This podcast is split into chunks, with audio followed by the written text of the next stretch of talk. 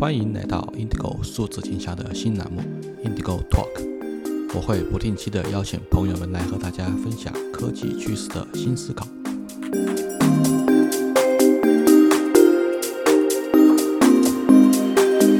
高兴大家回到 Indigo Talk，今天我邀请了我的一位差友，对吧？应该叫做推友，以前叫，呃，叫张师傅，嗯、也是我在以前通过关注他的这个 AI 的 newsletter，我我是慢慢注意到他的。后来我们加了这个 X 之后呢，然后也加了 WeChat，成了一个远程好友吧，这是标准的网友了。然后今天邀请张师傅来给大家，我们一块儿吧，来给大家分享一下超级个体这个话题。对，这个很流行的，因为有了 AI 之后给个人赋能嘛。对我们邀请了这个张师傅啊，他今天让我这样尊称他，嗯，来做 来做一次这个关于超级个体的这个内容，因为我的这个 Indigo Talk 呢，我之前邀请过了不同领域不同的朋友，嗯，这是从创投的，然后到这个到 Web Three 的是吧？然后 Crypto 的，然后我记得最上最近的一期是聊了这个 Bitcoin 啊，Bitcoin 在我们在聊完差不多不到一个月吧，二十几天，这个 ETF 就正式通过了啊。然后今天呢，嗯，第一次邀请这个我们叫做 AI 专家领域的选手啊，就这次就不是创业投资了，我们就是从个人效率开始啊。对，我觉得这个是应该大家很感兴趣的话题。我们怎么来做用 AI 来赋能自己，让这些手头的看上去像玩具一样的工具，我们能够把它变成我们的生产力，或者变成我们能够帮助我们日常提高工作效率啊，或者能够做好更多好的作品这样的一个一个方式上来。所以说，大概今天的话题就是这样子的。那么我们先邀请张师傅先自我介绍一下，好吧？嗯嗯嗯，大家应该嗯对我比较熟了，主要关注的是呃 AI 领域都看，但是嗯有侧重点的话，可能偏生成、偏图像、偏视频，对，嗯、就是单元模型只懂一点点啊，就是个菜逼啊。其他的嗯媒体的话，现在主要在 Twitter、极客和嗯就这几个吧。Twitter、极客上活动啊，然后微博也有，但是微博很多东西大家都懂的，对吧？就是没办法啊，那就可能就能发的发，不能发不发了啊，基本上就这样啊。，OK，了解。嗯啊，这个今天，嗯，大家说我们设备很齐啊，是的，我们我我这儿设备比较齐，哈哈，对的，对，我们现在这个节目我们会录成播客啊，其实大家如果说没有今天没有赶上直播，其实回头也可以听我们播客的。当然，我建议大家还是最后来看我们直播会比较有趣啊。对，今天的主题呢，嗯、大家知道我邀请了张师傅，张师傅在 X 上面分享的最多的就是这个 generative 的，就是 image 是吧，或者说是 video。嗯，其实这个东西我没太多经验啊，因为我今天这个背景，我用的这个直播背景还是用的张师傅的提示词生成的。我说用了张师傅的这个机子是画了一个背景，然后用了他生成的这个视频。前面我们看到的还没有，我们俩还没上线的时候，预播的那段这个视频就是张师傅的做的一个作品，我从他的那自己的那个人网站上面下下来的。我说还好今天是我们两个人啊连线，不然我就侵权了。那没没事儿，AI 这东西乱码，对吧？随便用。嗯，对，这个，嗯，对对对，这个大概是这样子啊。所以说，那我，嗯，今天这个第一个话题呢，我觉得我们想聊一下这个生成式 AI 和图像相关的。嗯，大家应该各种东西都用过了，各种东西什么软件啊，这种，嗯，包括呃，大家可能用的最多的应该是 Midjourney 吧。我觉得可能听一下张师傅的分享一下。从个人角度来看，你用过开源的，或者说像 Midjourney 这样的，或者说是 Adobe 那样的，啊，都有生成工具。呃，你自己用的最多的是什么？然后你对这些软件的这些个人的判断是什么样子？而且各自各自的特色是什么样子？你可以跟我们分享一下。嗯，图像的话，现在不开源的就这几个嘛，对吧？就大林翼，对吧？那是那嵌在 ChatGPT 里的，嗯，然后 Midjourney，对吧？然后还有就是那个 Firefly 啊，嗯，甚至可能后面还有一些国内的，甚至比如说那个呃莱昂纳多那个 AI，对吧？那个开源传出来那个，啊，嗯嗯，大林翼的话，其实它嗯优势大家也都知道嘛，就是很多画不出来的，它能画出来，就是就是不太好看。对，可能我我这这个东西可能就是它就是随手搞的，就是为了多模态，然后也量级也不是很大，然后就嗯，搞了这样一个东西出来。对，嗯，目前来看，我觉得他们 在呃这方面的精力是，嗯，不太多的。对，就是他只是为了多模态，可能下一个，就比如之前传 GPT 四点五要视频，对吧？那可能他又要转视频去了。他就是他们，我觉得就是尽快的去传一个相关的模型出来，然后去嗯配合这个呃 GPT 的多模态。对，所以可能。呃，相当长一段时间内，大概 E 三会是这个样子。对，可能下一个看到的时候是一个视频人模型了。对，嗯，Mid Journey 的话，这个刚出来 V 六嘛，对，V 六那个提示词理解也上去了，然后这个整个质量也上去，就是现在确实是现在是最最好的，这个是毋庸置疑。但是它有一些其他问题，比如后面我们说到了一些版权问题。对，呃，呃，Firefly 的话，其实它，嗯，我理解就是 Adobe 必须要有。但是，嗯，嗯，它的能力的话，就是它比较比较大嘛，比较大，又不是一个以 AI 为主的公司，所以迭代可能会慢一些。但是它的积累是有的，对吧？就是它那些素材啊，几十年积累那些库然后，合作的一些设计师啊，对吧？那所以其实它追上来还是很快的，嗯。但是在一些其他的领域，就比如说语言模型，呃，叠加的这个，就是跟其实词理解相关的，可能就会慢一些啊。这是这三个，嗯，还有一个，对，应该是最酷的一个，嗯，开源的那个，嗯嗯，SD，SD 的话其实多吗？呃，SD 的话其实是这样的，就是我，嗯，它它有个什么问题，就是它就入门槛确实高，就是特别是最近的一些最近的一些东西出来以后，比如 Conf UI，对吧？Conf UI 那个上去以后，那门槛就更高了，就是它虽然。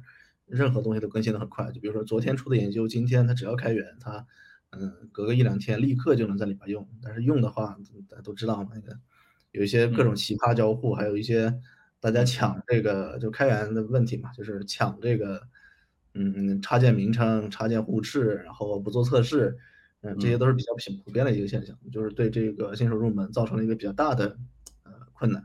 对 Web UI 的话，其实还好，就是已经非常成熟了，而且非常稳定。对。嗯，但是呢，现在由于，嗯，怎么说呢？Web UI 是一些基本的功能吧，就是理论上，如果说过几天 Mid Journey 他说的那个，呃，他说的那个一致性 OK 的话，我觉得 Web UI 的这个事情，嗯，除了除了那个要做相关产品的人没办法，必须要用之外，嗯，因为它 API 嗯比较方便嘛。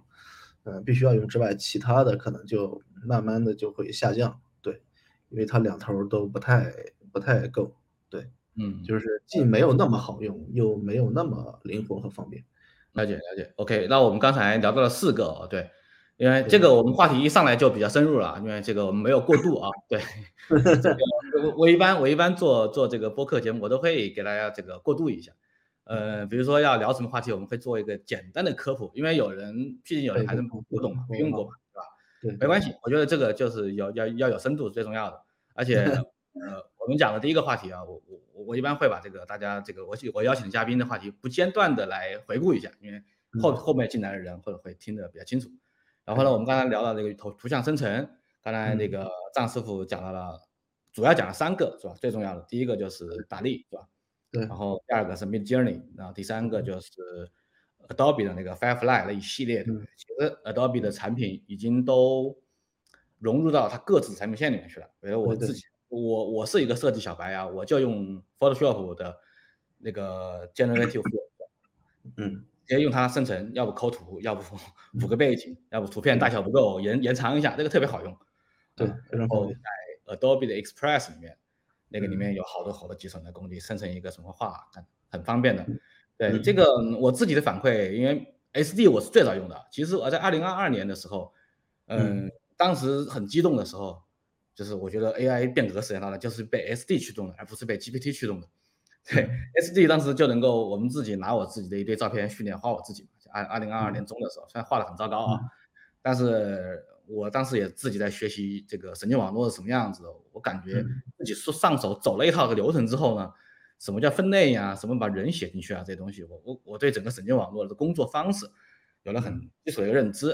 比如说，我拿它的模型下来，我训练一个，把我自己的这个图像训练进去，形成一个新的模型，我自己在用。哦，原来这个神经网络就跟那个这个模块就两个网络可以长在一块儿去，是吧？它就可以切割，可以长，可以长在一块儿去。以前那个那个 Andrew Carpsey 就是做这个 Tesla FSD 的那个，后来又去 OpenAI 就大神嘛，就 AI 里面视觉系大神，他就是做了一个总结嘛，神经网络软件二点零嘛，它可以像它不用像软件一一点零一样，软件二点零是可以切割的。嗯，我把一个神经网络规模缩小，它就变笨了，是吧？我规模变大，它就变聪明了，但是它变慢了，就是这样的一个逻辑。当时我是记得我用过 SD，好玩，挺好玩的，但真的很难用，对，但真的很难用。嗯，对对，所以说这这个应该是衍衍生出了两种工作流，哦对不对？其实，嗯，我我我不知道您日常的这个，嗯，主要的工作是做什么？因为我想了解一下背景啊，对，嗯，涉及在你的工作里面占的角色比例有多少？嗯，我现在的话是帮呃做一些 SD 落地的一些事情，对，哦，就是把一些 SD 的流程抽象成 抽象成那个给我们 C 端用户用的一个东西。就比如说你没有那么多乱七八糟的，对吧？你就一张图片，甚至打几个字，甚至就是直接视频就能转换成你生成你想要的东西。对，就是，呃，某种意义上是那种类似于视频特效，嗯。哦，了解，了解，嗯，视频特效是吧？用 SD 来做是吧？嗯，对对，图片也有。OK，OK，了解，嗯，嗯。嗯，对，大家这个我我来我想想啊，对，刚才说的是工作流做视频，那么嗯，这个工作流下面呢，因为嗯，现在所有的这个图像软件其实慢慢的都在往视频这个方向靠拢，对吧？而且现在在这个生成式 AI 领域里面呢，还有另外一个大的分类，那就是生成视频嘛，对不对？我们刚才讲的那个呃，都是图像生成那几个最经典的。嗯，可能 Leonardo 大家用的不多，那是欧洲的嘛，那是一个。后来我觉得我感觉它跟 Midjourney 挺像的，对，有点对这个。嗯，对，但是它的优，它的它的那个，我觉得它的一个原则就是只要有开源我就不自研，对，然后就依附于开源生态，依附于 SD 生态，对。啊，哦，了解了解，它是依附于 SD 的，这个我之前还不知道，没有研究过它。嗯，对，对。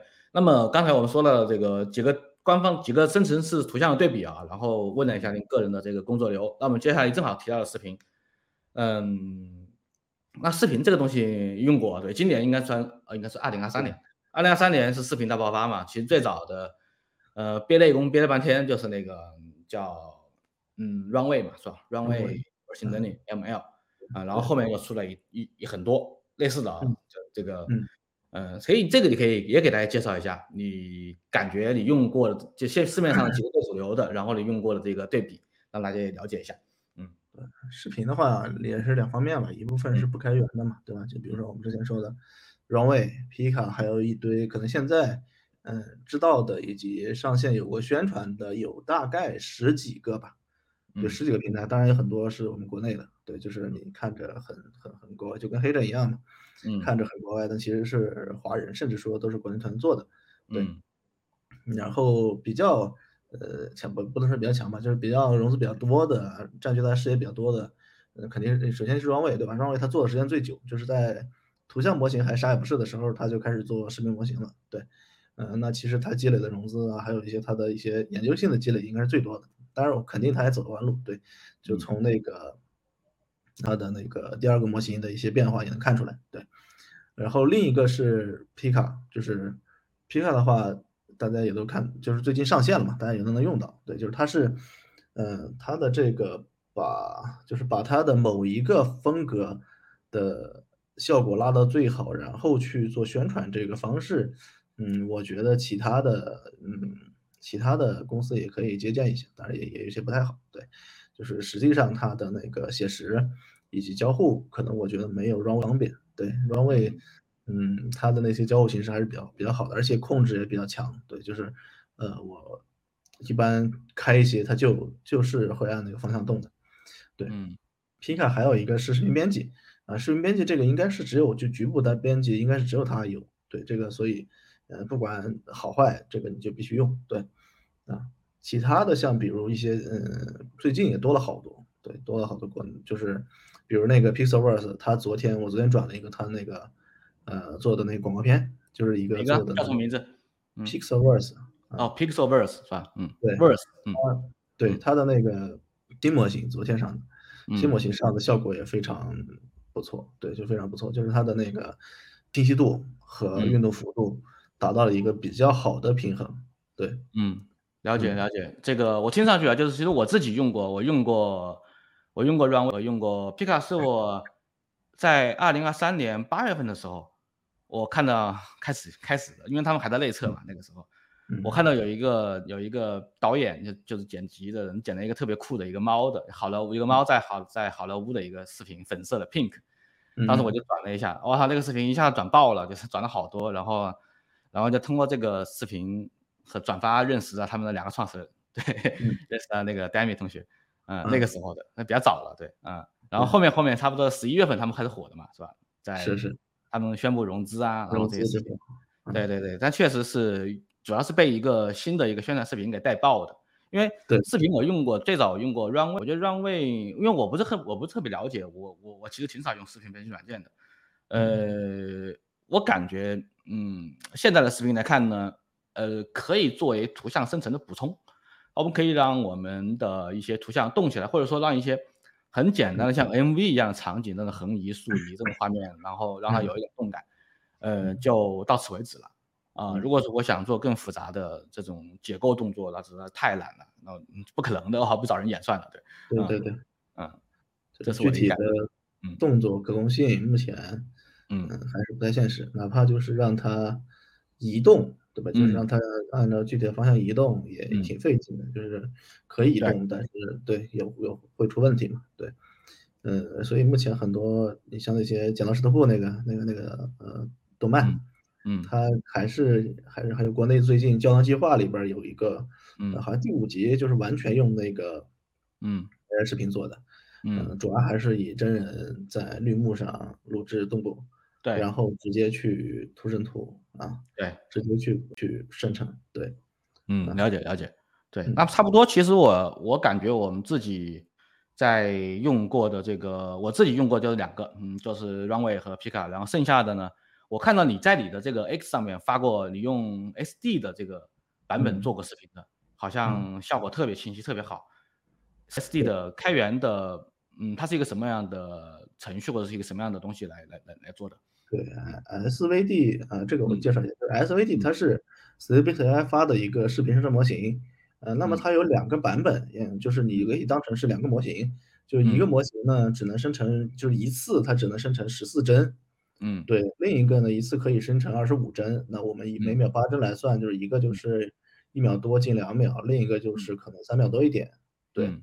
嗯，然后那它它比较强的是它的清晰度，然后嗯。在某些自然环境上的一个运动，就是流体嗯。呀，水。呀，火呀，然后云彩，以嗯。及嗯，以及一些，嗯，就就比如说运镜，它运镜也嗯。是比较自然，但是你控制不了它到底怎么运镜，你就只嗯。能对吧？只能靠对，抽，全靠啊。运气，我看到有人说。全靠运气，哎，对，基本对，上靠运气。只能靠抽。然后昨天那个昨天前几天吧，前天那个 Windows 那研那个那个不是 Windows，那个微软研究院出了嗯。一个方式，就是我可以控制它的那个方向，就是拿嗯。那个箭头去画。就是我嗯。在图上，呃，如嗯。果你的箭头没有画到画到具体的物体上，那它就会变嗯。成一个运镜的一个方向。那如果你的嗯。箭头画到了对应物体上，那就会变成对应物体的一个运动方向。对，呃，我看应该有人用客户 UI 已经还原出来了，对。嗯。呃，可以去试试，那个应该是让它有一定的可控，就变得可控了一些，啊。甚至说嗯。这个方式我觉得比现在 Runway 和 Pika 那种还灵活一些，啊。还灵活是吧？就是。SVD 的，啊。对对，哦，SVD 也是那个 Stable Diffusion 出的吧？呃，对，就是 Stability AI 嘛。但是它啊。是它现在商用的话是这样，就是它之嗯。侧它他们不是，嗯，最近那个钱不太够嘛，对，不太够，对，关系也比较嗯。多，然后所以就弄了一个会员。那它新的这个比如说，呃，SD-XL Turbo，还有那个 SVD 模型是个人用是免费的，呃，嗯。商用是需要买它那个会员的，否则的话嗯。可能版权上就有点问题。呃，但是这个嗯。东西怎么说呢？就是你你这个本身就是一糊涂账嘛，对吧？对吧？往后追你模型的版权也有问题，对，所以所以这个可能它它还是那个我我觉得啊，就我觉嗯。得它最近因为这个 SVD 它应该更激进一些，就是拿这个东西，比如说包装成一个产品，对吧？嗯。或者是，呃，去拿去一种融资或者都比较好。但是现在它没有新的动作，我觉得比较可惜。对，因为嗯，本身这。个模型他们做的嘛，那他们肯定最了解，啊。嗯，对，但也不排除在做，只是，呃，还没发布，啊。嗯，了解了解，这个是开源的问题。因为开源，呃，很大一部分程度上，这个大家直接用它的模型的嘛，就大家可以不嗯。用它官方提供的这种它 hosting 的这种这种服务了。比如像嗯。Midjourney 它不开源，然后它自己嗯。可以更加的它有一个 Midjourney 有个好处就是用户的这个飞轮很走得很快。因为大家嗯。都在这个 Discord 社群里面，我们生成的嗯。图片我必须共享出来，然后我可以给它评价，我每一次放大，每次选择其嗯。实就是用户的偏好嘛，这个数据对对。他来说太重要了。但是你像开源模型怎么办？我只能嗯。自己用我自己的模型数据训练，然后用户生成东西我根本就不知道的了。对。对不对？这个这。个是一个比较严重的问题，这个是对于很多开源项目来说。当然嗯。如果说它可以同时做一个并行的，如果说 Stable Diffusion 或者说另外一个一个嗯。社区版，然后让大家嗯。用它最新的模型，它 host 一个社群，它其实也行。但是我感觉，嗯。嗯，公司文化差异和对，这很大。创始人的一些对，创始人的一。些选择，啊。对的，老板的选择是很大的。但是我们说回来啊，我们其实已经刚刚正好我们的话题，我再重复一下回来。嗯。我们刚开始聊到图像的生成的选择，啊，最嗯。主流的那么三个，然后加上一个 SD 是吧？这个 Stable 嗯，Diffusion。嗯。OK，那么其实我知道这个藏师傅日常用的最多的应该还是 Midjourney 是吧？因为我看你。在分享的 X 上面应该都是 Midjourney，还有一些提示词。然后呢，嗯。在又说到了这个视频生成，视频生成，嗯，最主流的现在就是两种，一个是 Runway，然后新出来的 Pika，然后还有一嗯。些新的，可能慢慢嗯。在进入这个市场。然后我说一下我个人的对这个 GenAI 这一块儿，就两种媒体生成的一个看法。我自己凭凭用我自己使用的日常使用的这个我使用我并不是在做测试啊，我也我也做了玩儿，啊，对，我真的嗯。是要用。比如说圣诞节，我就想给嗯。我自己下面的一些就是投资公司，或者我自己做的这些产品，我做个海报，嗯那嗯。就首选还是 Midjourney，然后或者是 DALL-E。因为这两。个是让我能够在有限时间内极快的方式生成质量可控的。对。对吧？这个是很重要的。因为大家如果说我们要做 productivity，呃，如嗯。果说我在做 research，我好玩儿，我可以花很多时间研究它，我可以生成很嗯。多不同的版本出来。但嗯。是真实世界是这样子的，我有一个东西马上要生成，我明天就要发海报，嗯。然后我必须得用一个工具，在限定的半个小时半小时之内把这个东西做嗯。出来。那嗯。这个时候，呃，我会选择优先选 DALL-E 啊，因为 DALL-E 画的还是。很丑的，我个人感觉，对。因为嗯。它和 Midjourney 因为 Midjourney 它更像那个那个 photograph 这种效果更。好，但 DALL-E 呢，它。更加接近于那种这种我可能叫做那种形象化，对对吧？那种那种风格的。呃，一部分呢，跟你刚刚说了，就是 OpenAI 的重点不在图像生成质量，它在嗯。于表意，它的意思。表达清楚最重要，对吧？因为它。是为了多模态做的。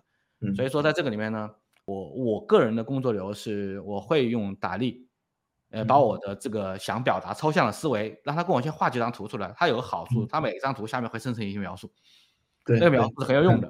然后呢，嗯。我再把这个描述改改改吧改吧，修嗯。整一下，然后呢，再把它放到 Midjourney 里面去。呃，通常嗯。Midjourney 会走形，通常它嗯。会没有那个那个 DALL-E 画的那么想要我样子，但是嗯。它会走形，但是无所谓。嗯，嗯。它画的效果好，我就忍一下也行。对。嗯，然后就差不多，这是我的工作流，我会这样子在比如半小时之内，或者说，嗯，我要出一个海报，我要出一个表达一个图的东西，我就会用这个流程来做。那么 Stable Diffusion 那肯定是不可能的了，对。啊，对。这种做不到的了，或者说是像那个 Adobe 的 Firefly 我没有怎么用过，我觉得它还是没有这两个工具我用的这么习惯啊，对。因为它它都整合到。它的软件里面去了，我可能打补丁可以。嗯，这是我的工作流，所以我想听一下这个张老师，你在日程日常中，如果说有一个限定时间的一个任嗯。务在这要做，你应该用什嗯。么方式来组合？嗯。呃，有多种任务吧，一个就是比如说我要嗯。就是要生成比如说有我就是要生成一张图片，嗯。或者生成一个视频，那我嗯。比如说要给甲方，甚至说要嗯。给自己用，我时间很短，我要发一个比较好的。那嗯。我首选还是 Midjourney 和比如说这些 Runway 啊，Pika 这些软件，因为嗯，它快嘛，对吧？我什嗯。么都不用管。嗯。呃，但是如果说是我工作上的，就比如说我的需求是嗯。一个比较复杂的项目，要跟现实生活的 C 端结合的，要跟用户本人去结合，那只能用 SD，对吧？你只能把那工作流跑通，然后部署到后端。对，这个，嗯，一般就是这两种。对，嗯，然后 Midjourney 的话就是，即使词的话，就是大家最近因为 Midjourney 热度比较高嘛，对吧？就是很多人其实就来回就那点东西，对吧？能调能控制的就那几个命令，对吧？嗯嗯，就是先，比如说你如果要有图的话，你要复制这张图片，先 describe，然后把呃那个提示词拿出来，对吧？但是现在这个它那个 describe 还用的是那个 V 五的，对，所以有时候它会走形。对，也会走形。它那个 V 六的可能下个月，可能最近，嗯，呃，另外的呃，生成图片基本上就是这个，就是你你改那个提示词嘛，按照那些既定的那些权重啊，然后那些命令啊，就去试嘛，尝试嘛，加自建词。然后另外的话，在视频视频的话，就是 Pika 好，就是用 Pika，就是可能两 Runway 和 Pika 都用，就是一一张图，如果说 Runway 实在出不来，实在出不来，那我就用 Pika 试试，嗯。那或者说 Pika 不出不来就用 Runway 试试。对这个现在，因为控制确实比较少，能控制地图东西比较少，你只能靠抽卡。对，然后最近的话都在看 SVD，因为 SVD 我觉得潜力挺大的。对，嗯，但是就是这个控制确实挺难的。哎，我再问一下小白问题啊，SVD 是在本地跑了，还是要在云端买个？我是在我是在本地跑的啊。哦，本地跑的，它效率怎么样？嗯。我一个大概，我昨天发那个是直接出的两 K 嘛，就是在里边康峰云端上用了一些插帧，用了一些放大的流程，然后一个那个是三秒差的五秒的，嗯嗯，那一个五秒的话，大概四零九零要十分钟左右。哦，十分钟是吧？五秒钟啊？十分钟五秒。五秒钟视频要十分钟。啊，对，四零九零。嗯 嗯，还是素质还是挺挺难受的啊，五秒钟挺高的。对，嗯嗯嗯，对，而且这个可控性还很弱，是吧？而且呢，只能摆一摆镜头，做个推移，我觉得这个，嗯，确实是，确实好，就效果确实好，就是清晰度上和它能动好的地方，就嗯，特别好。还有一种效果，除了清晰度之外，它是不是对一些场景的表意做得更好？比如水纹呐、纹理呀这种自然的动态会也很好。烟雾，对烟雾，OK OK OK，了解。嗯，就是它这个模型可能对这种意境的这这样的图片的这生成式的理解会训练的更好一些。对，对，它可能就完全抛掉了，嗯，可能现在的模型，视频模型很多都是做真人的，做人物动作的，对吧？对，它可能完全抛掉了那个人物的，人物那部分，就我就不管了，我弄不好我就不弄了，对吧？嗯，我把其他地方弄好，对，这个思路，这也是个思路，就把质量拉满，啊，嗯，了解了解。那这个其实我觉得应该大家，嗯，经过这个张师傅这样讲解之后，呃。视频生成的和图像生成的现在的各种的优劣势，这应该很清楚了。而且工作流也听到了，对吧？工作流我们两个人分享的，我有我的，我这是小白工作流。对，我要我很少研究，因为我没有太多的时间去研究这些模型到底怎么调参数。我最简单的方式，我就拿不了 Google 搜吧，我用 Google 搜，我就搜这个 Mid Journey 什么场景，然后他肯定可可以会给我找了几篇博客嘛，博客里面就有提示，我把它抄过来。嗯，然后就能解决问题了。所以我感觉，怎么说呢？现在有有人在用这个 GPTs 是吧？叫 Chat GPT 来做这种提示词的生成工具是吧？然后或者说是用这种再高级点吧，可能会训练这种提示词的这种 fine tuning 的模型，然后提示词。其实我感觉呢，这是个挺重要的一个领域的，嗯，能够把一个场景人类想象出来的一个场景，充分的描绘成提示词，然后让这个。绘图模型是吧？这种语言模型能理解，让它绘把它绘出来。这个 gap，呃，哪怕我们现在用不了 AI 来解决问题，就是说，可能我现在用 AI，纯粹用 AI 来生成这个理解 prop 这个这个提示词，然后生成新提示词，可能没法那么准确。但是我们可以用工程化来解决这个问题。对，因为我们已经发展的这么好了，像 Photoshop 系列，对吧？这个做 UX 做做界面啊，或者做这种 Photoshop 软件，我们有这么好的工程化的工具了，我们为什么不能够？让工程化的工具和这个和这个生成式 AI 做了更好的 patch 结合呢？我不知道这个张师傅怎么看这个问题，这个东西这个方向有没有什么前途，或者说值得这个期待的东西啊？这个的话，其实是本质上是你是对工作流的打磨，对吧？对对工作流对交互的打磨。就是可能我模型到不了，就是没有水平没有那么好，但是我用一些其他的方式，嗯，就比如说交互上的方式去，还有就是贴合原始的使用者的那工作方式去，帮他去提高效果，引导他去学会那些使用那些我们现在一些高级技巧。对，就比如说前段时间我推荐那个图案生成工具，它就是把那个设计师的流程拆解到里边，就是别人生成图像的时候都是一个，对吧？我点按钮生成，给你四张图，你再选，右边一堆按钮。它是 一个画板，就是你在画板里生成以后，你可以自由的对整个项目的其他的嗯图做任何的操作，就比如你再把图拖出来，嗯然后直接就能进行下一步操作，就比如抠图啊、融合啊这些。当然它模型质量可能没有那么好，但是我觉得这个思路是可用的，就是它那个它那个工作流，就是那那套就是在画板里以项目制的这种工作流，嗯比现在这种嗯，比如说你 Mid Journey 那个 Web Web Web 的那个生成生成版本，大家也都看到，可能很多人没有权限，但是应该都看到过那个视频。嗯，你有权限吗？啊，有那个我前几天权限吗？，啊我现在我我有个什么问题，就是前几天我现在总共生成了九千七百张，哦，还差一点点还有一万张。但是呢，前几天那个第一次更新阿尔法版本的时候，我直接进那网站，他给我他让我进去了，嗯，嗯，他让我进去了，然后呢，下一次版本更新的时候我进不去了，啊，把你遗忘了，发现你是九千多次还没到。对对，又重新跑了一次那个，了解，就是哦，对，就因为因为那个 Mid Journey 它会出一个 Web UI 嘛，就是方便大家来调整。其实我觉得它出来之后呢，应该和那个 Adobe Firefly 的那个哎 Web UI 差不多，那个做的还可以啊。对，Firefly 的 UI，一个保底的一个东西，就是正常的点生成、输入提示词、复用提示词，然后这些按钮的布局，这个是一个保底的，就是嗯，AI 毕竟它是一个新的东西，就是我们嗯。现在用的还是呃过去一段时间积累的一些范式，或者说开嗯创的那个人积累的一些范式。那其实他有没有更好的交互方式，更好的门槛更低的交互方式，以及更符合现在工作就使用工作流的交互方式？嗯，现在还看还没看到有太多人去思考。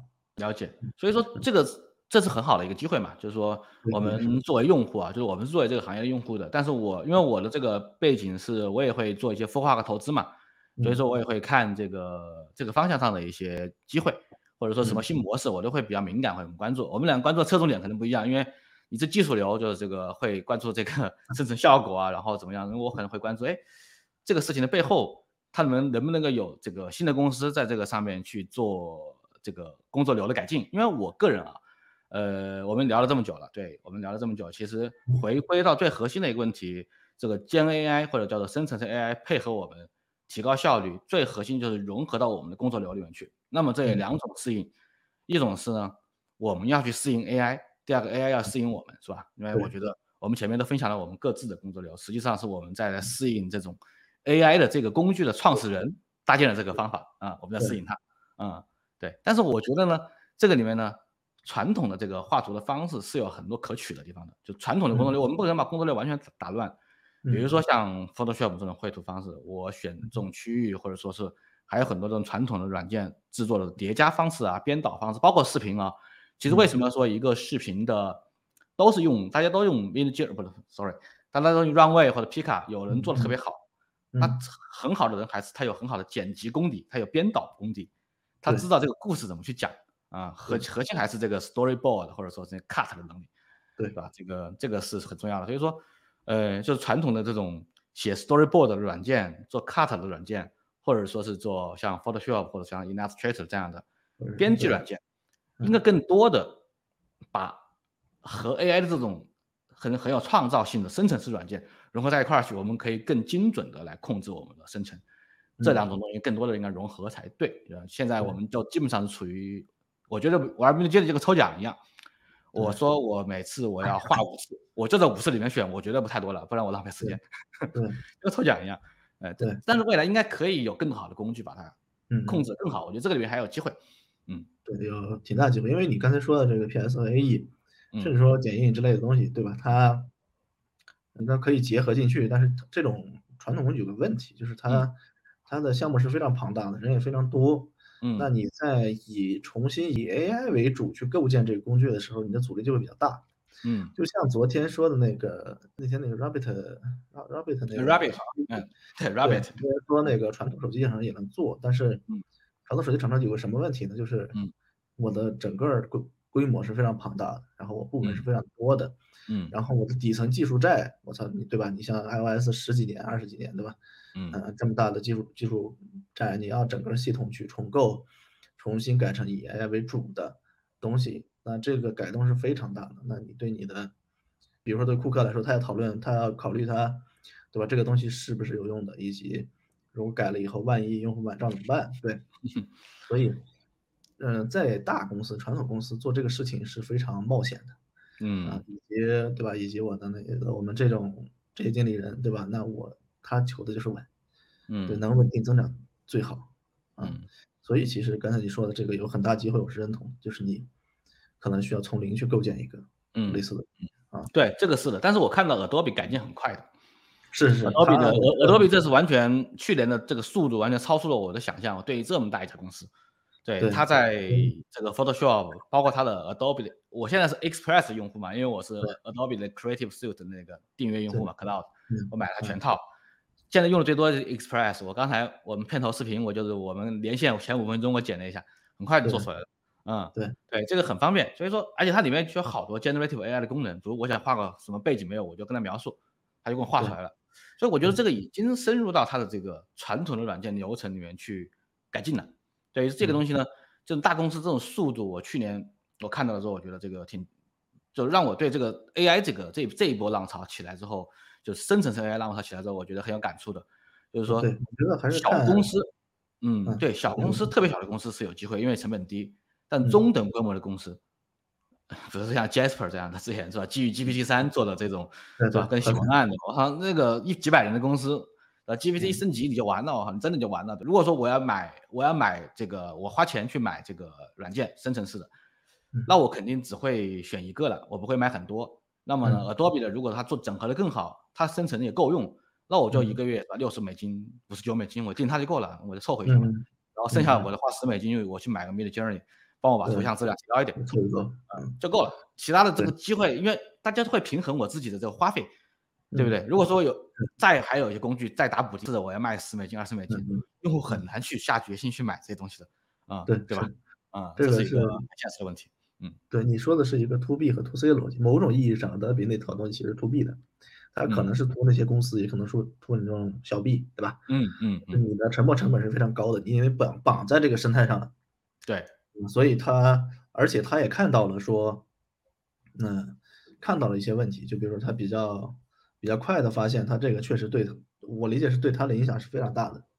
嗯，就是别的公司，比如说 iPhone 啊什么的这些无所谓，对吧？短时短时间内无所谓，但是他这个如果不改，他就真玩完了。对，所以我觉得是，嗯，嗯从这个概率这种东西去逼迫他去没办法去改，而且对这个管理层的要求也挺高的，就他意识到这个东西价值，以及意识到你现在的这个问题。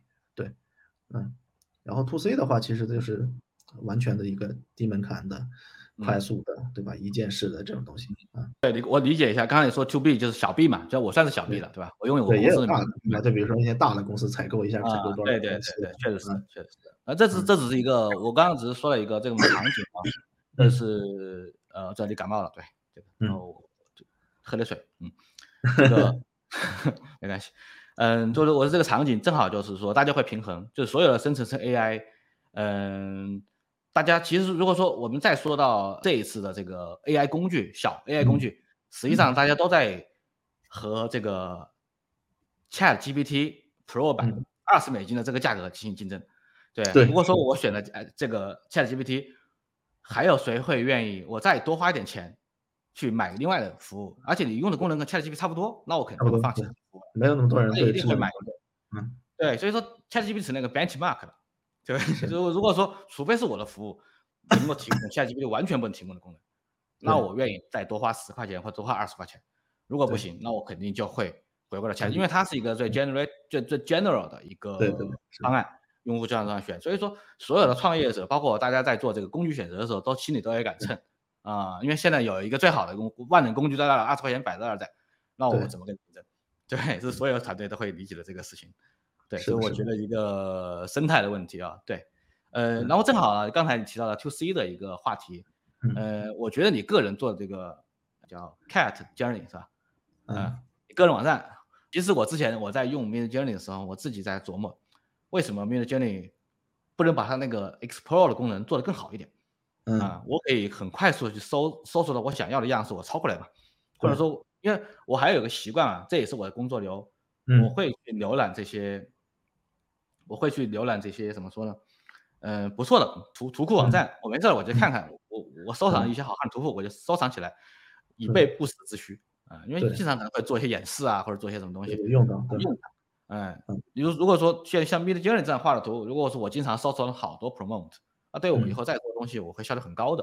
嗯，所以我现在就会去你的网站上看一下，这个上面上面质量比较高嘛。因为 Mid Journey 这个这个它的那个 Explore 的功能就是有点乱的感觉。对，在这个方向上面，我我想听一下你分享。呃，如果说有一个这样的生成式 AI 的这样的第三方的浏览工具，你理想的这种情况，它应该实现什么样的功能？应该是往什么样的发展？就 To C 端的这个东西有个什么问题？很多人说过，就是以后，对吧？就是我们是用不到提示词的，就是很多人不看好这个方向的原因是他觉得，比如说 Sam 也在说嘛，你别研究那玩意儿，对吧？没有用啊，就是以后再过个半年，再过一年都都废了。事实上，某种程度确实是这样的。就比如说 V 六来了，V 五的提示词大部分都废了。嗯嗯。但是有个什么问题呢？就是我们说提示词是怎么写是一方面，嗯，另一个是你脑子里得知道这张图里有什么东西。对对，这个是你就是 AI 在，因为它现在除非它有创造力了，就这这个说到一半儿就说到最后那个我们那个问题，嗯，除非它有创造力了，否则你首先自己得知道你要什么，你才能。去画它，对吧？哪怕你提示词写的拉一点，你把你的东西描述出来，那未来发展好以后，它能给你还原出来。但很多人的问题在于他脑子里没有东西。那这个东西的提示词，就是它它的目标和分享提示词写法以及模板是不一样的。我是来嗯启发你，就是你启就是启发一些没有想法的人，对，让他知道可以这么画，以及有这些东西能让他画。就之前面的这那个创始人 David，其实他做那个，他把这个东西做成开放的，做成那个探索页面，其实也有也是这部分想法。嗯，我之前考虑过，就是比如说面对这腾出手来了，对吧？那他把他那个好好整一下，会不会说就是这个东西就没有没有市场以及没有没有存在价值了？但我觉得还是有的，就是他那个东西是一个纯算法的、纯逻辑的，就是我顶的高，对吧？我当然某种程度上代表了呃所有用户的一个喜好。但是问题在于那个东西呢，它的要求还是没不是很高的，它的它对美观啊，对，嗯，图像质量的要求还不是很高的。那这个时候你你就是一些，就比如说我们这种，就是你这种，比如说做节目的，我肯定不能去那里边去找，对吧？或者我可以去那边找，但是成本太高了，啊，对，很难找到好的，嗯，对，但是这个对，但是看得真的这种，我能够保证它的下限，对，它都是。对吧？手工生成的，即便是提示词来自于别人，但是改过的，然后再生成的，甚至说你可以直接用那张图，对，你可以直接用那张图，也可以自己生成。对，比如说我最近小红书就刷到很多很多人用上面的提示词以及图片，对，嗯，就主要是一个启发，对，就是你可以改，也可以用，对，甚至说你不只是你的这里，对吧？还有一些其他的，就比如说呃 Live 这种，它其实也是承担了一个相同的作用。对只是那些东西是基于用户贡献的，用户贡献的一个问题就是筛选的筛选成本太大了，以及量级太大了。嗯，对，了解。那这个听上去呢，其实是有一个空间的啊。我觉得就像是 Gen AI，人类通过 Generative AI 生成的这些图片、视频或者声频，未来还有音频资源，它会有个像 Pinterest 或者像 SoundCloud 这样的一个网站，呃，很正常的嘛。对，它会有的，因为因为实际上。你不管是 Mid Journey V 四、V 五、V 六啊，提示词会越来越简单，我我我生成的越来越好。但是呢，AI 实际上现在呢，我们它的这种创意呢，是来自于有限素材的创意，或者说是叫做素材混合的创意。嗯，它没法天马行空的超出我所有训练素材之外产生新的东西，对不对？对啊，除非是 API 出现了啊，除非是我们真的能攻克到了。让这个 AI 能够产生绝对像人类一样这种这种创意，但是它现在没有，包括 GPT 一样的，它也是基于它现在语料，但是呢，其实创意是来自于混合，创意就是来自于很多素材的混合嘛，再搭配就是创意。嗯但是人类的创意确实是有点不一样的，对，和现在的 AI 感，人类的这种灵感一线，它来自于这种感觉呢。我觉得可能现在的至少 Transformer 模型做不到，对，Transformer 模型这个架构是做不到的啊。可能未来有新的架构能做得到啊，对，有有 emotion 之后，嗯，但是现在是做不到的。嗯，那么其实人类需要的是灵感一击，就是我就去浏览。为什么很多人去喜欢去刷这个小红书，去刷这种 Pinterest，刷这种社交网络很漂亮图片网络？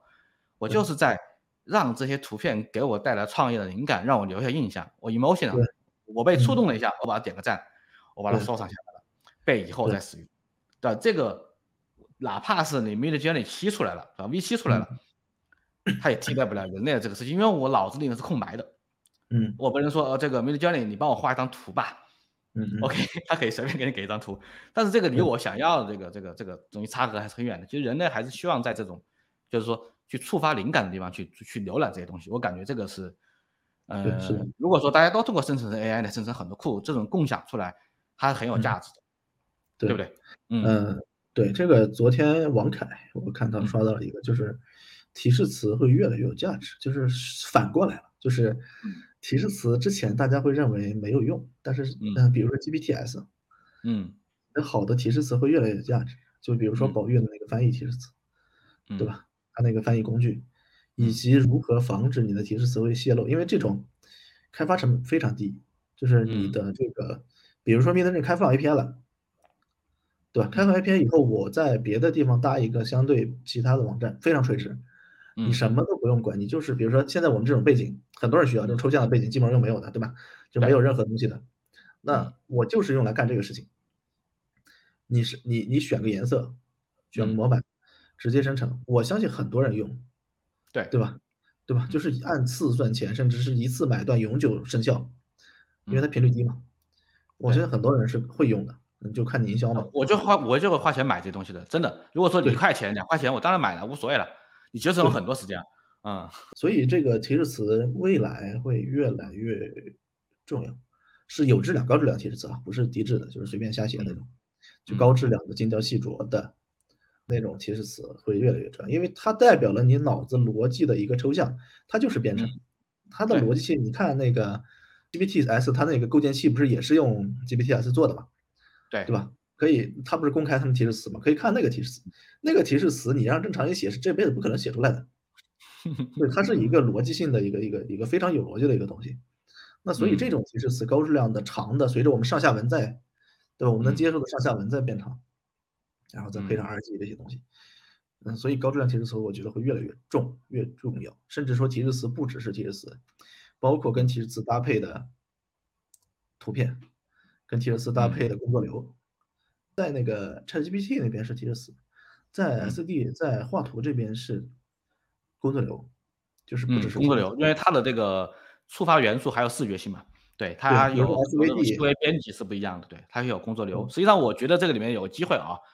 现在还处于我们还处于提示词分享的或者工作流改造的早期，这个里面呢，随着更 rich 的提示词、更好的工作流界面，把这些生成式 AI，如果说 Midjourney 说如果它有 API 它会很强大的，我自己做个网站接上 Midjourney 的 API，对我快速的生成各种素材，我好这个是全新的商业模式一种，对吧？这 Midjourney 很赚钱，很垂类的那种应用，对，很垂类的，对，这个是挺好的。包括现在那个，我觉得 Adobe 的全系统。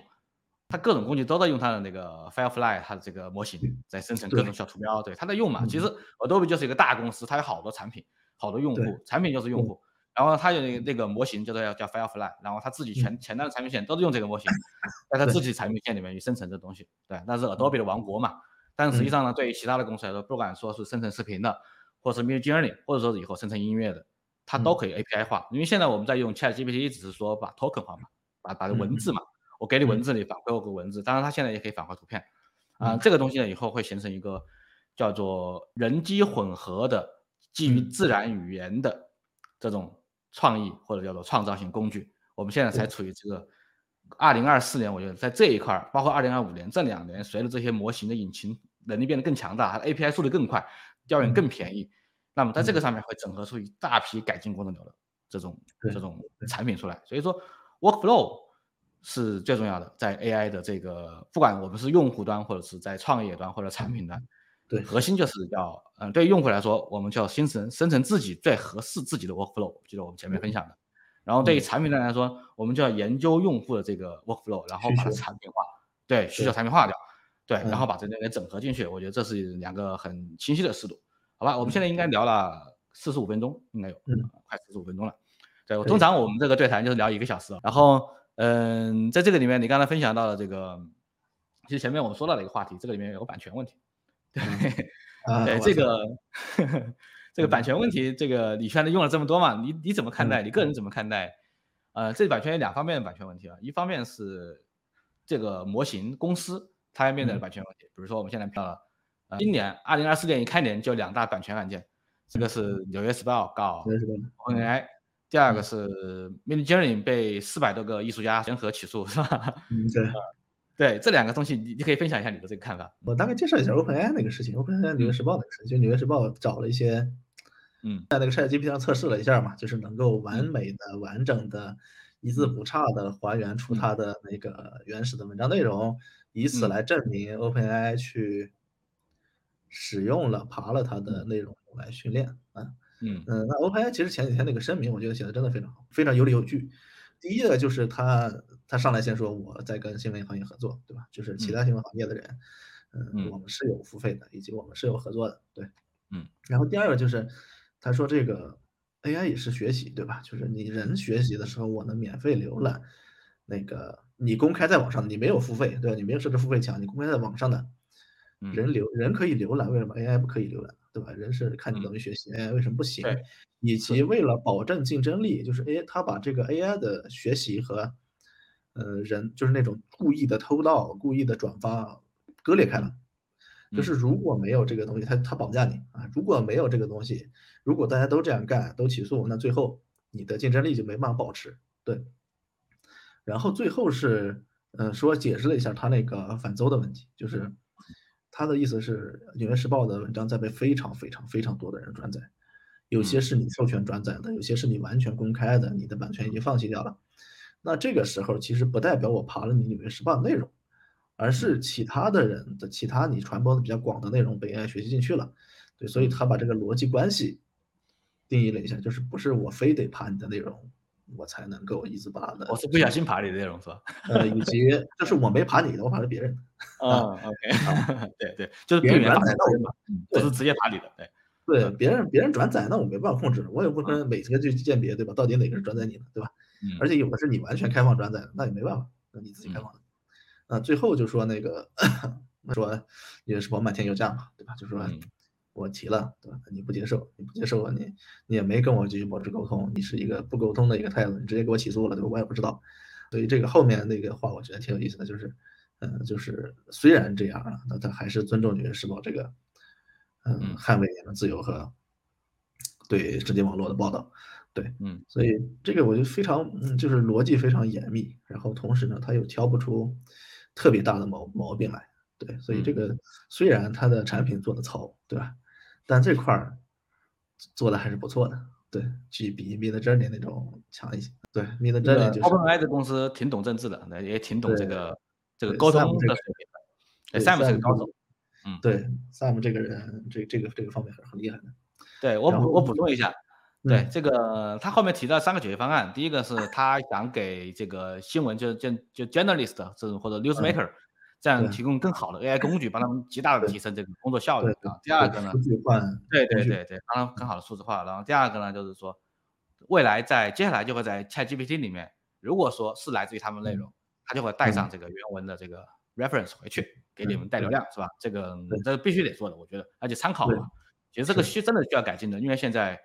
嗯，现在怎么说呢？这个他给的这个答案呢，我们没法去证伪它，对他的幻觉或者什么问题是挺严重的。他的他的浏览那功能吧，那个必应实在是不行啊，不行不行。为什么那个 Web Palette 在 GPTs 排那么高的原因？对，嗯，我理解是那个 Perplexity，它不做，他不做 Perplexity，Perplexity 对，Perplexity 对，嗯，他不做，他要做的话，那我理解可能会更好。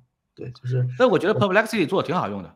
对，就是他不做 GPTs 嘛。是的，但他他自己的这个产品做做的也挺好的。Perplexity，对它这个是个搜索，我们把方案插回来，然后插到那个搜索上面去了。对。然后我刚刚在说的这个带 reference 嘛，因为所有的 perplexity，它实际上做了一个索引嘛，它带了 reference 的。对对，它实际上很巧妙，它就是把所有的搜索结果给你生成了一个更好的一个做了一个 rank 是吧？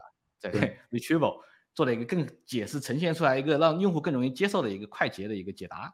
啊，这个把这个搜索的体验给颠覆了一下，呃，这个产品做的比较巧妙。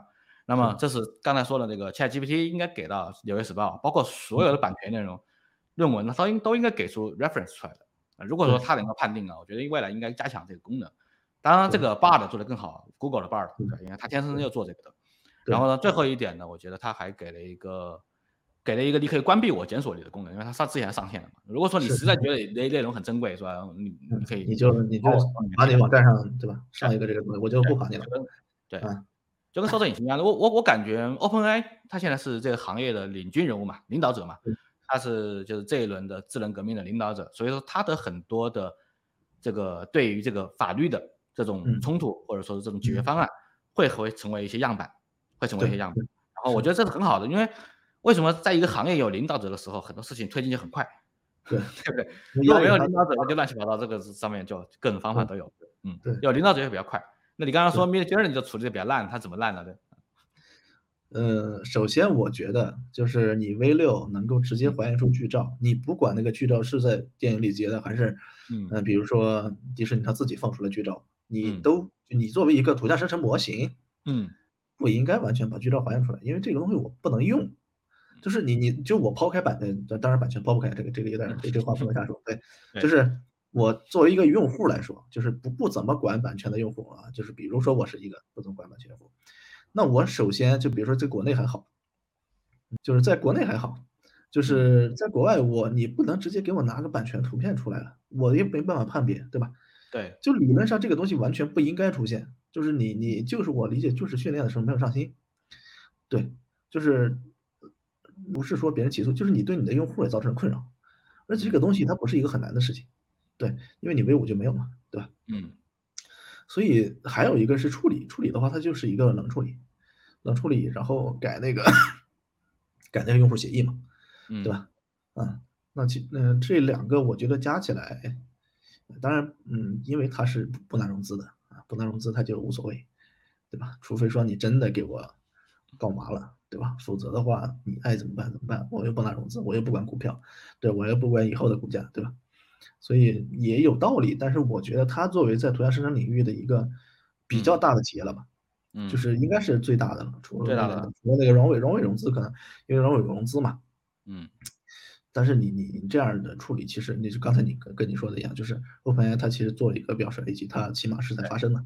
对你，我觉得 David 这样他不太好啊。嗯，了解这个，毕竟毕竟还是团队小嘛，团队小，我觉得没人嘛。呃，这个东西有时候呢，我个人的这个理解来说呢，嗯，你想快速的让更多的用户和 DAP 里适应你，你就得搏出位一点，你就得做一点这种这个擦边球，你就得快，对，就得快，你就得快。但是呢，一旦碰到了这个冲突来了之后，赶紧应变，然后把冲突化解成为一些这机会，变成一种规则。然后这个事情才能更好的往前走，这个就看 v j 你自己的处理方法了。我觉得他其实挺容易屏蔽的，就是这些艺术家的名字嘛，谁这个做法一样，你觉得你不要出现在我里面，你把你的名字告诉我，你的风格我很快从里面剔除了，对，或者说我变个提交申请嘛，对吧？你直接提交个申请，证明你的，我直接你就你这个名字以后不会出现在这里边了。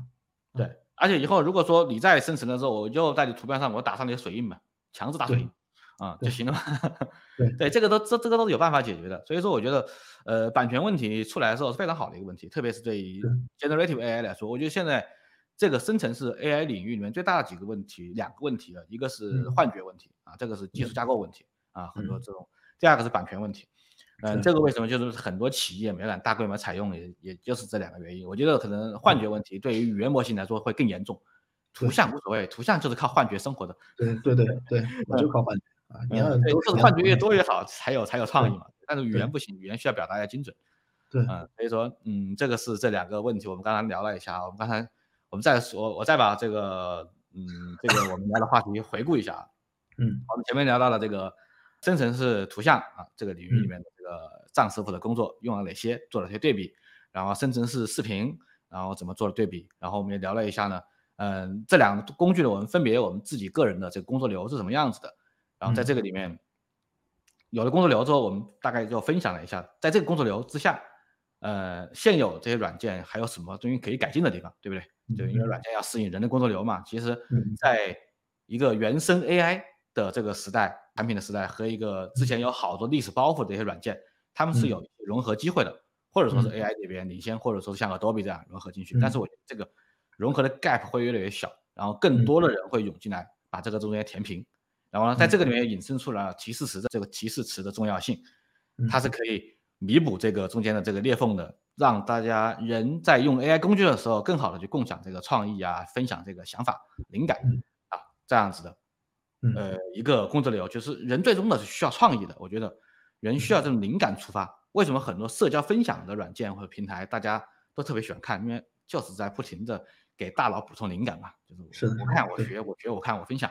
其实就要干这个事情，只是说现在都是百分之百是人类做的，然后呢，现在这个年代可能百分之九十是人类做的，再过两年百分之五十是人类做的，那结果这百分之三十是人类做的，然后最后人呢就完全变成了 creator 了，就是就是就就像说那个画廊的策策展人一样，我来负责把 AI 调教好，我们分享。对，我觉得应该是这样的一种一种进化过程啊，还需要一些时间。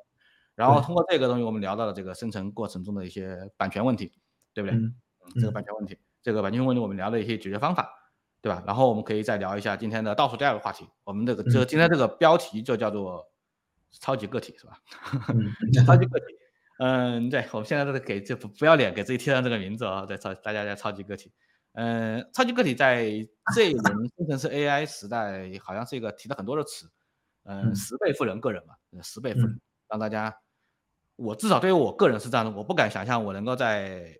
在给我自己的这种公司的东西产品是吧？极短的时间内给我生成一些海报，我不可能的。我以前必须得找设计师做，或者我去买图，我去买图库。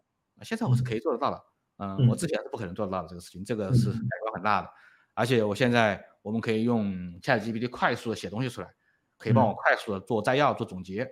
包括我现在我自己孵化的产品叫 Memo 嘛，回头这个账户可以用一下，帮你去做这个大量的阅读的，帮我存进来，然后帮我做摘要总结。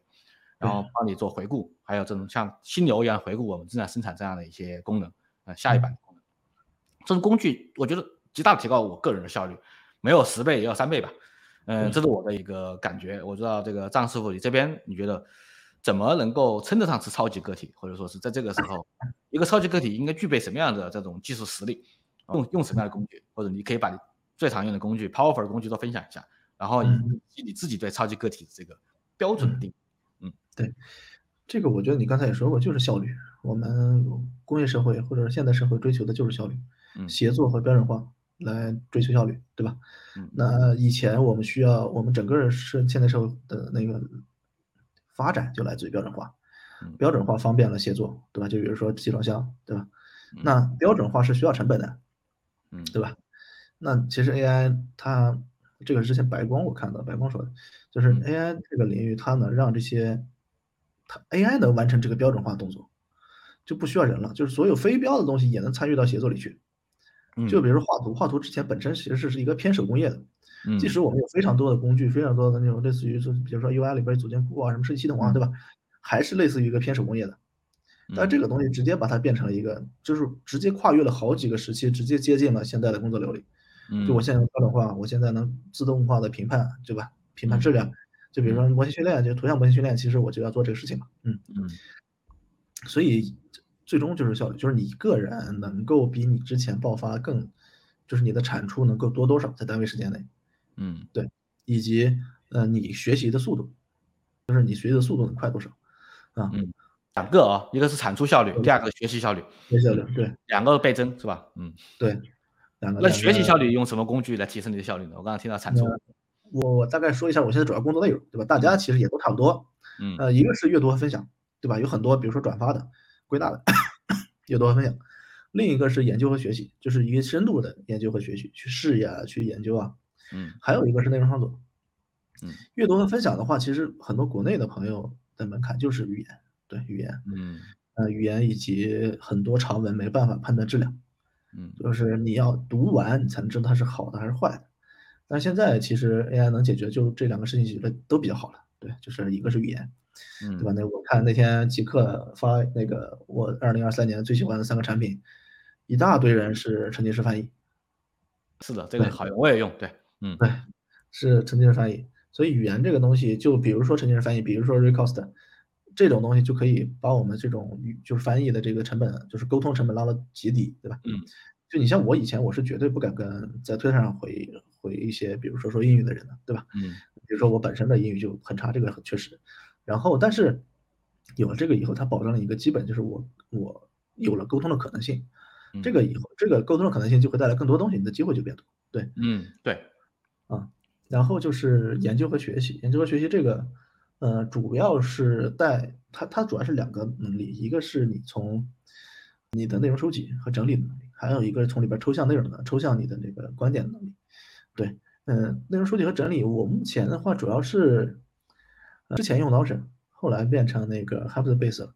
嗯啊，然后还有一个是 Arc 浏览器。对，这方面它对内容收集和整理，就这两个工具对内容收集整理的那个提效是非常高的。对，嗯，然后是就是你从里边提炼，提炼的话又回到那个 Hyperdbase 那个上面去。如果你理解它创始人那个理念，你就会发现它那个它其实是用软件包装成的方法论。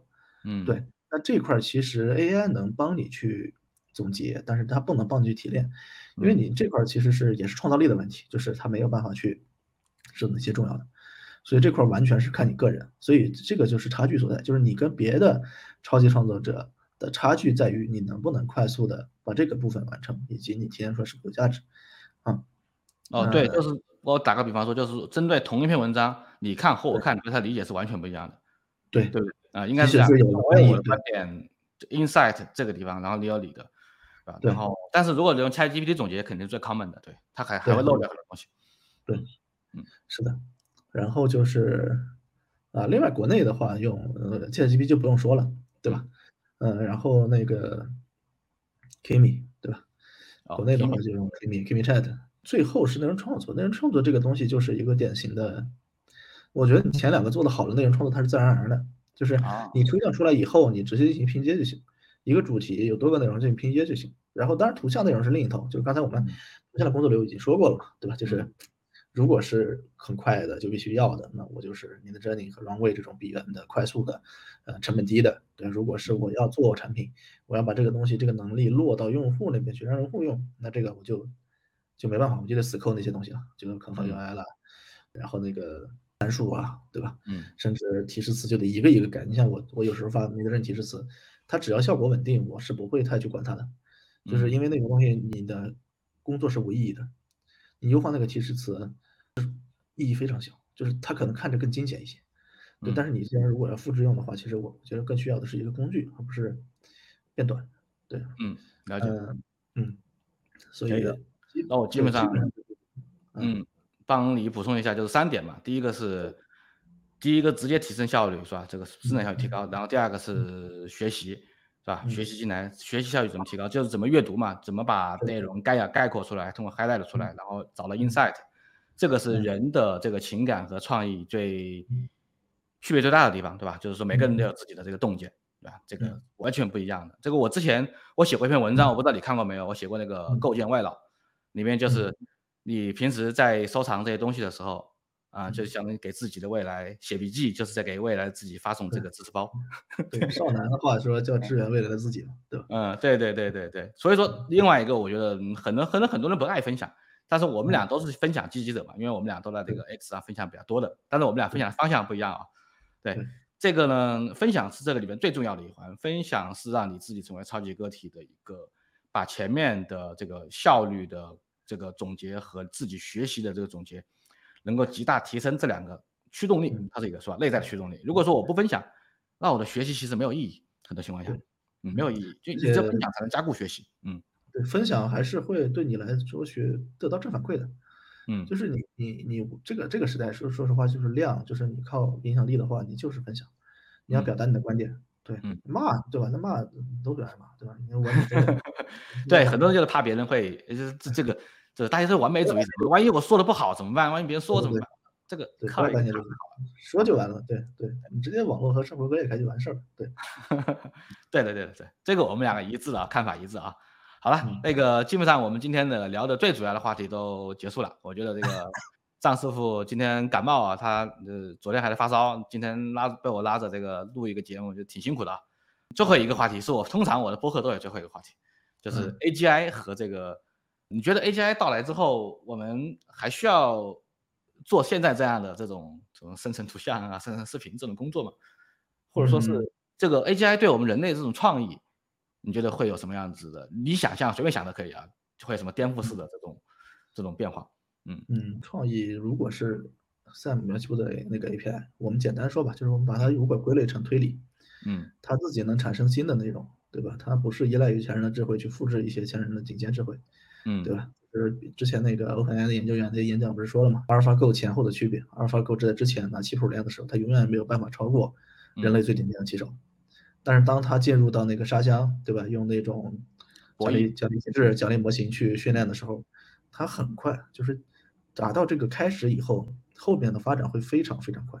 嗯，就是它自进化的速度会很非常，就是 ChatGPT 是个点，它嗯一下把我们的那个那个那个效率提高的一个就是极高的一个地步，但是现在还没有完全各种条件不太成熟。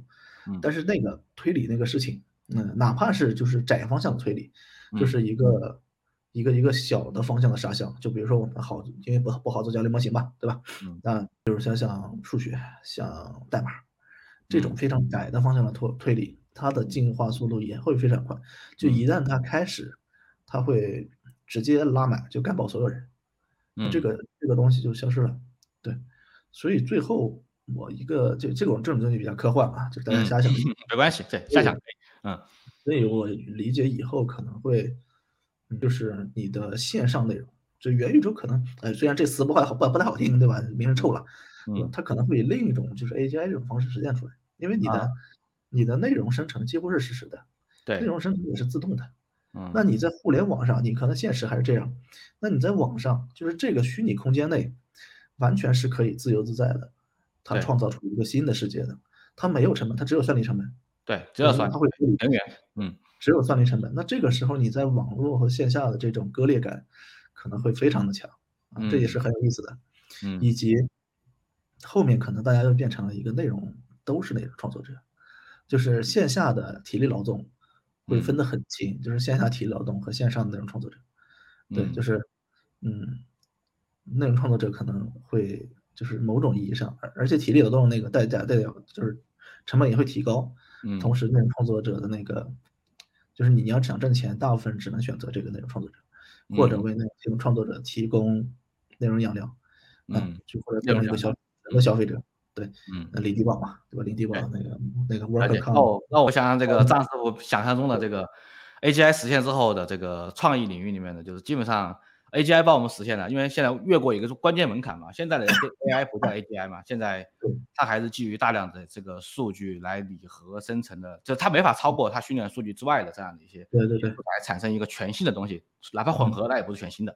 嗯嗯，当然你刚刚提到的这个啊、AlphaGo Zero 是吧？它是靠过嗯奖励和博弈实现了嗯完全没有的走法。哎，在一个小的领域里面，我们已经看到这种萌芽了。所以说这个对突破现在那个，嗯，对这个突破可能接下来会发发生发生在很多很多小的领域里面，然后逐渐的会形成一个 AGI 在类似的 AGI 的功能在各个领域里面突破，对吧？这个可能会涉及一下架构的问题。我觉得这个这一天的到来之后呢，当 AI 完全解放了创意之后，替代人嗯。类做创意之后，我们可能会进入到一个由 AI 营造的更加梦幻的一个 Metaverse 世界里面去了，就现实和虚拟完全割裂了，最终我们就会成为养料了，对吧？这个是宿命不可那乐不可改啊，宿命不可改。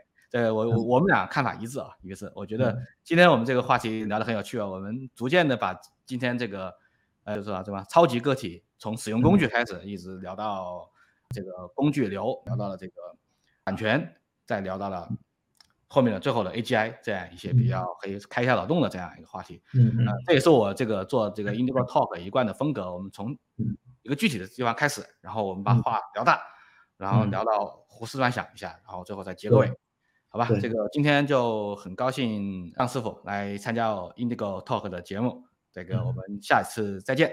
张老师有什么需要给大家说的吗？其他没有了，就是讨。虽然说今天有点生病啊，脑子是一团浆糊，但是，呃，我觉得聊的还是非常好。就是 Indigo 是，就是 Indigo 它的视角和我其实不太一样，就是你做投资的视角其实和我不太一样。就是这种跨的，稍微有一些跨度的这种对话，其实是能够对方有一个非常大的启发的，所以收获也很多。就也欢迎大家关注 Indigo 的这个博客啊、推特啊这种，对，涉及到一些，比如说 Web 三，不只是 AI，对吧？Web 三金融他都会说，对，嗯，好。OK，那我们今天先节目就录到这儿，好吧？好，谢谢大家。